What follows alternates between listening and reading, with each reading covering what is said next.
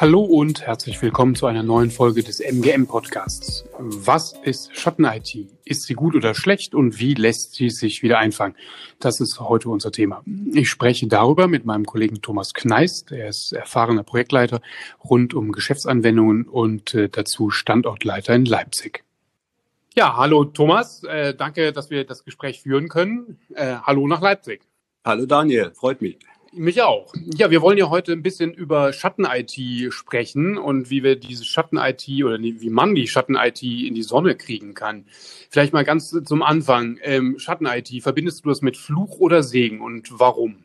Es ist beides, je nachdem, aus welcher Perspektive man kommt. Wenn man aus der Perspektive einer Fachabteilung kommt, die vielleicht sehr effizient, sehr schnell ein Problem lösen will, ist Schatten-IT durchaus sinnvoll wenn man aus der Perspektive der IT-Abteilung oder des Gesamtunternehmens und auch der Verantwortung kommt, ist es Fluch, ganz klar. Weil Schatten-IT einfach an vielen Standards vorbeigeht und das ist gefährlich. Mhm. Kommen wir gleich bestimmt nochmal zu. Ähm, aber erstmal eine Grundsatzfrage sozusagen. Was ist Schatten-IT überhaupt und welche Varianten erlebst du so in deinem täglichen äh, Arbeiten bei den Projekten? Schatten-IT ist eigentlich alles, was an den IT-Standards eines Unternehmens vorbeigeht. Das fängt an mit Endgeräten, ja, Bring Your Own Device. Ich habe ein mobiles Endgerät und habe meine Arbeits-E-Mails oder auch Daten da drauf. Das geht über die Nutzung von Social-Media-Themen äh, bis hin zu Applikationen, wo eben Daten verwaltet werden. Und das ist mal aus unserer Sicht das Kritische.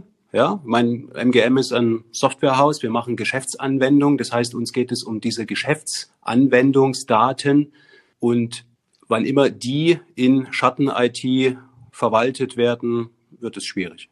Das heißt, sowohl meine geliebte Excel-Liste, wo ich zum Beispiel meine Margen berechne, als auch eine in der Fachabteilung auf kurzem Dienstweg bestellte Cloud-Lösung, um das Gleiche zu tun, sind beides Schatten-IT-Lösungen, ja?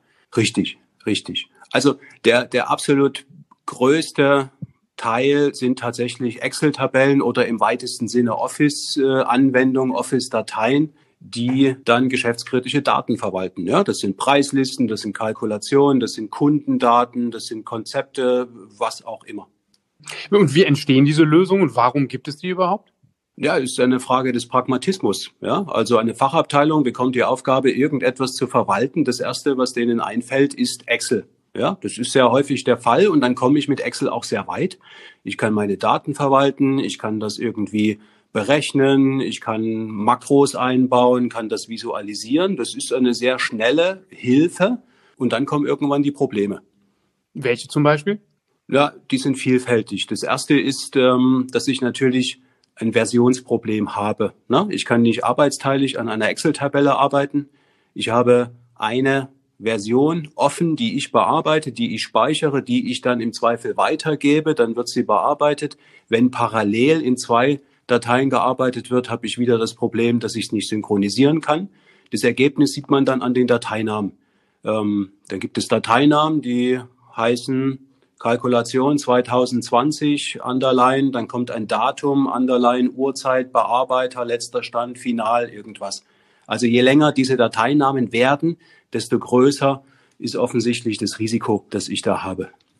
Ein Risiko des Datenverlustes oder wie würdest du das beschreiben? Wie oder wie kann das noch weitergehen? Na, in alle Richtungen. Also Datenverlust ist mal ein Thema, ja, dass ich natürlich, wenn ich da geschäftskritische Daten habe, äh, einfach sicherstellen will, dass auch nach Ausfällen, Hardware-Ausfällen, was auch immer, ich auf diese Daten zugreifen kann. Also Backup, Recovery-Konzepte sind schon mal das eine. Datenschutz, Datensicherheit ist vielleicht noch viel kritischer.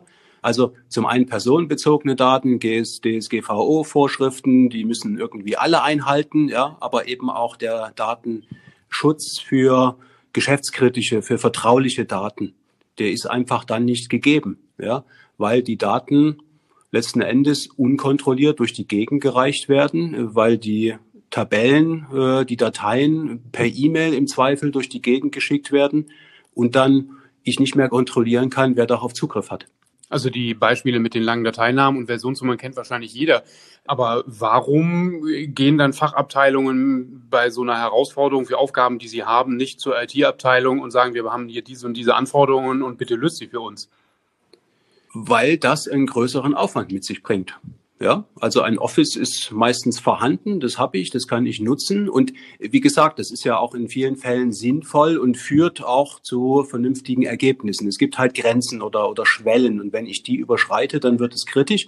Auf der anderen Seite äh, ist eine IT-Abteilung auch häufig sehr beschäftigt, hat ihre eigenen Prozesse, ihre eigenen Zeitpläne auch, was solche Dinge anbelangt. Und dann kriege ich meine Lösung eben nicht so schnell oder nicht so einfach, wie ich mir das vorstelle. Betrifft das äh, alle möglichen Unternehmen, also Großkonzerne wie Mittelstand und vielleicht sogar Verwaltung, Public Sector? Ja, meine Erfahrung sagt ja. In besonderen Ausprägungen? Na, das ist jetzt vielleicht äh, spezifisch. Ne? Also äh, so breit ist mein Erfahrungsschatz jetzt auch nicht, ähm, aber letzten Endes Schatten-IT ist ein Problem, das sich durch alle Bereiche zieht und alle betrifft in irgendeiner Form. Ja, also mhm. ich habe Preislisten gesehen, die per Excel-Datei durch die Gegend geschickt werden, äh, wirklich geschäftskritische äh, Preislisten, die die Grundlage eines Geschäftsmodells bilden. Das ist schwer nachzuvollziehen, warum man das macht.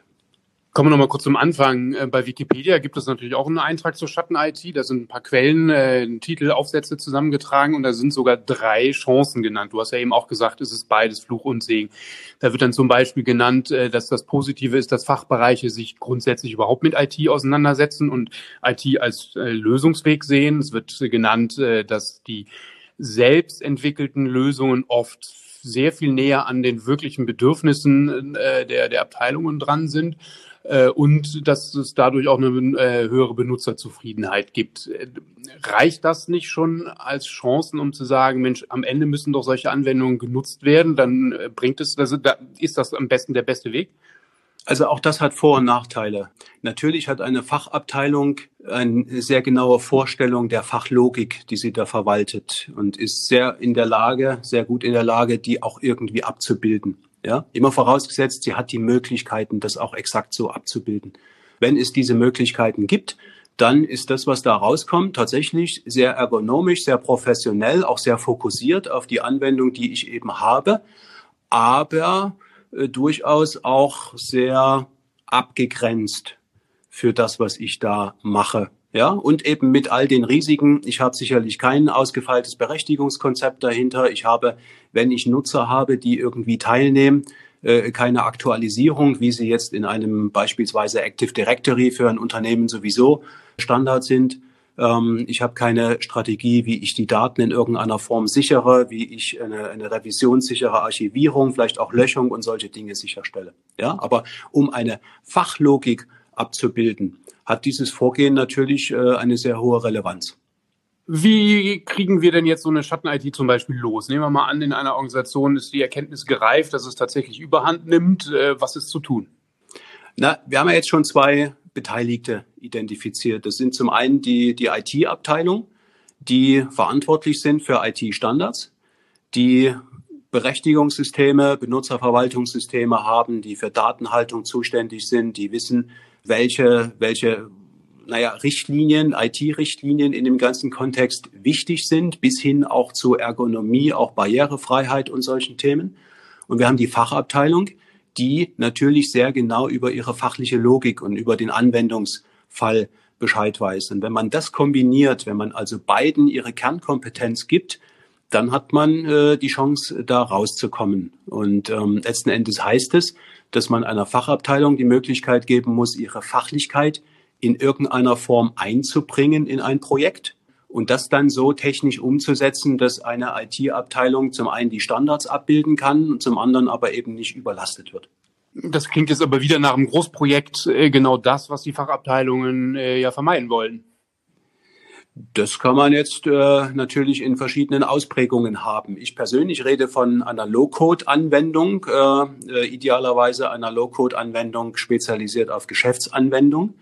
Und in der Form wäre eine Fachabteilung in der Lage, ihre Fachlichkeit, also Daten, Datenmodelle, Strukturen, die Beziehung aber eben auch die, die Wertschöpfungsprozesse, die dahinter liegen mit den zugehörigen Oberflächen, Interaktionsmechanismen und so weiter zu modellieren. Und diese Modelle, die die Fachlichkeit repräsentieren, die werden dann technisch angewendet, interpretiert. Dafür gibt es eben diese Technologie, die die entsprechenden Artefakte mitbringt, die Interpreter und diese Modelle dann einfach zum Leben erweckt. Und äh, betrifft das nur die Einführung sozusagen so einer Low-Code-Anwendung oder dann auch den Dauerbetrieb auf äh, n Jahre? Das ist insbesondere für den Dauerbetrieb sehr interessant. Es gibt ähm, in der Softwareentwicklung das Konzept der Total Cost of Ownership. Also die Frage, was kostet eine Software denn jetzt eigentlich? Und zwar über ihren gesamten Lebenszyklus hinweg. Und da gibt es drei große Kostenfaktoren. Der erste ist die Erstentwicklung. Ja, das ist meistens sehr transparent, das kann man kalkulieren, das wird vielleicht auch eingehalten. Aber viel größer als die erste Implementierung sind zwei weitere Kostenfaktoren. Das ist zum einen die Weiterentwicklung, und zwar die fachliche Weiterentwicklung, eine vernünftige Geschäftsanwendung mit einer halbwegs komplexen Fachlichkeit wird sich über die Zeit entwickeln. Ja, sie wird größer, sie wird sich verändern. Es gibt neue Regulatorien, neue Prozesse, es gibt neue Partner im Geschäft, was auch immer. Es wird Veränderungen geben. Und der dritte große Kostenblock ist die technische Weiterentwicklung, der Support. Also alles, was ich im Hintergrund machen muss, um das Ganze technologisch auf einem aktuellen, auch sicheren Stand zu haben. Und gerade diese beiden Blöcke, die werden häufig unterschätzt und werden aber durch dieses Vorgehensmodell, nämlich Fachlichkeit in Modelle zu überführen und damit aus der Technologie rauszuhalten oder von der Technologie zu trennen und damit eben auch eigenständige Technologie zu haben, ähm, beantwortet. Heißt dann aber, wenn wir beim, beim Beispiel der Preislisten bleiben, äh, zum Beispiel ein Vertriebler, Vertrieblerin äh, bisher mit Excel unterwegs, wird dann dauerhaft äh, irgendwas modellieren müssen, entwickeln, coden müssen oder so? Nein, er wird einmal, also entweder selber oder unterstützt durch einen Dienstleister, die fachliche Logik modellieren müssen, die dann wiederum umgesetzt wird in eine Anwendung. Ja, das ist eine sehr einfache Beschreibung. Natürlich ist da noch ein bisschen mehr Magie dahinter, aber mit der entsprechenden Low-Code-Plattform und den entsprechenden Services, äh, die damit verbunden sind, äh, hat man damit eben seine Anwendung. Das Schöne ist, dass die Anwendung dann nicht nur prototypischen Charakter hat, sondern tatsächlich ablauffähig ist. Das heißt, man hat sehr schnell ein visuelles Ergebnis, mit dem man tatsächlich arbeiten oder auch testen kann und das dann iterativ weiterentwickeln kann. Ja, so. Ich nenne mal ein Beispiel. Das hat jeder in der Vergangenheit erlebt. Es gibt einen Softwareentwicklungsprozess im klassischen Sinne. Die erste Implementierung kostet eine Million, dauert ein Jahr. Jetzt ist das System eingeführt äh, und jetzt hat die Fachabteilung drei kleine Wünsche. Ja, das soll also noch ein weiteres Feld eingefügt werden und es gibt noch irgendeine Abhängigkeit, irgendeine neue Sicht. Und das kostet jetzt eine halbe Million und dauert ein halbes Jahr. Und das ist eine Relation, die nie jemand versteht, die aber tatsächlich so ist, wenn ich das Ganze klassisch mache. In meinem Beispiel mit Low-Code-Plattform mit modellierter Fachlichkeit heißt es, dass idealerweise ein Fachkollege die Modelle verändert und sich das automatisch auf die Anwendung auswirkt. Ja, auch das ist sehr mhm. einfach mhm. formuliert. Vielleicht brauche ich dann doch schon äh, Synchronisationsmechanismen, Migrationsmechanismen, aber das ist ein deutlicher Unterschied. Das verändert äh, die gesamte Relation, die gesamte äh, Kostenstruktur, die gesamte Wertschöpfung äh, deutlich. Das heißt, mit Blick auf Total Cost of Ownership ist insbesondere die gesamte Laufzeit einer Applikation in dem Ansatz, den ich beschreibe, günstiger. Das heißt, die Fachexperten sind dann auch für die weitere äh, Pflege zuständig. Wenn also zum Beispiel dieser, diese Anforderung, wir brauchen jetzt da oben rechts ein Kästchen, wird ebenfalls auch nach einem Jahr nicht äh, ein Entwickler beauftragt, sondern das wird innerhalb der Fachabteilung mit den Modellen und sowas selber gemacht. Richtig, richtig. Also nochmal zurück auf die unterschiedlichen Beteiligten. Wir haben jetzt eine Fachabteilung. Wir nennen diese fachlich, äh, naja, arbeitenden äh, auch Business Analyst. Und wir haben die Technik, die Softwareentwickler. Und mhm. ähm, wenn bisher in einem klassischen Projekt eine Fachabteilung vor allem damit beschäftigt war, Konzepte zu schreiben, also ihre Fachlogik irgendwie zu dokumentieren und in irgendeiner schriftlichen Form, vielleicht auch ein Stück weit visualisiert, an die Entwicklung zu übergeben, die das dann wiederum interpretiert, liest, verstehen muss, um das dann umzusetzen, ist es jetzt so, dass die Fachabteilung tatsächlich Teile äh, gern auch große Teile der Wertschöpfung selber übernehmen kann, indem sie eben selber modelliert. Das passiert mit Hilfe einer sogenannten domainspezifischen Sprache, äh, die man lernen kann, die sehr formal, sehr standardisiert eben die Fachlichkeit dann beschreibt. Und diese Modelle, wie, die werden dann, wie gesagt, nur noch angewendet. Ja, das heißt, die IT konzentriert sich ein Stück weit auf die Kernkompetenz oder auf anspruchsvolle Aufgaben. Das sind dann Individualentwicklungslösungen für besonders komplexe fachliche Anwendungsfälle und das ist die gesamte Integration, auch der gesamte Standardteil, also die Anbindung von Benutzerverwaltungssystemen, die Anbindung von Datenhaltungssystemen, von Drittsystemen, Schnittstellen, all das, was da eine Rolle spielt. Und welche Arten lassen sich von Business-Applikationen damit ähm, abbilden? Du hast eben am Anfang ein paar Beispiele genannt, von Excel bis zu den komplizierteren Dingen. Ist dann kein, keine Grenzen gesetzt? Im Prinzip sind da keine Grenzen gesetzt. Ja, also jede Geschäftsanwendung, die in irgendeiner Form Daten verwaltet, egal ob das Kunden, Preise, Nutzer, was auch immer sind, äh, und diese Daten durch einen Wertschöpfungsprozess führt, lässt sich damit abbilden. Hm. Das ist ja nun, so hört sich das an, äh, auch wenn es ein, ein, ein neuerer Ansatz ist als klassische Softwareentwicklung, trotzdem ein, ein Veränderungsprozess, ein Change. Von wem sollte der denn kommen? Kommt er dann aus der Fachabteilung oder aus der IT-Abteilung? Dann haben wir wieder das Problem, dass die IT-Abteilung von oben kommt und irgendwas will und verordnet. Das ist unterschiedlich. Also ähm, ich habe die Erfahrung gemacht, dass die Anforderung sowohl aus einer Fachabteilung als auch aus einer IT-Abteilung kommen kann. Ja, je nachdem, wer sich eben jetzt des, des Problems annimmt oder, oder eben eher die Chancen erkennt und das dann umsetzen will. Gibt es da erfolgskritische Faktoren, was besser ist und äh, eben um die Akzeptanz zu erhöhen? Nein, nein. So, gut, kommen wir so langsam zum Schluss. Nehmen wir mal an, es ist jetzt so die Anwendungen äh, modellbasiert umgesetzt. Wie sieht denn dann so ein Alltag aus? Was hat sich danach geändert, sowohl für die beiden beteiligten Fachabteilung und IT-Abteilung? Na, erstmal sind die Risiken weg. Ja, also ich habe jetzt eine Web-Applikation, die alle Fragen beantwortet, die eine, eine Fachlichkeit möglichst vollständig abbildet ja, und zwar auch äh, mit Begrifflichkeiten wie Ergonomie oder User Experience, ja, das ist auch ein, ein, ein wichtiger Punkt, im Übrigen auch nochmal mit Blick auf die Kosten, weil äh, Kosten entstehen natürlich auch durch die Nutzung einer Applikation, also dadurch, dass Menschen davor sitzen und das bedienen. Und auch da können eben unterschiedliche Zahlen dann entstehen. Ja, also ich habe meine Fachlichkeit abgebildet, ich habe Datenschutz, Datensicherheit sichergestellt. Ähm, das heißt, es gibt ein Berechtigungskonzept. Ich habe die Kontrolle darüber, wer wann was mit den Daten macht. Ich äh, habe ein, ein, ein, ein revisionssicheres Archivierungskonzept dahinter. Ich weiß, äh, ja, also ich habe einfach die Kontrolle darüber. Ja. Anderes Stichpunkt im Übrigen äh, digitale Souveränität. Mhm. Und was haben die Anwender davon, außer dass sie jetzt nicht mehr äh, Version 83 hinter Dateinamen schreiben müssen? Na eben, dass sie das nicht machen müssen. Ja, also sie, sie können sicher gehen, dass sie in die App, äh, Applikation reinkommen, dass die Daten konsistent sind, dass sie aktuell sind, dass sie immer in der aktuellsten Version arbeiten äh, und dass sie eben im Idealfall Teil eines größeren Prozesses sind. Ja, also ein weiterer Nachteil von Schatten-IT ist, dass diese Anwendungen ja sehr isoliert stattfinden, also eben nicht Daten aus Vorsystemen nutzen beziehungsweise Daten an, an weitere Systeme weitergeben, äh, zumindest mal nicht in einer aktuellen Form.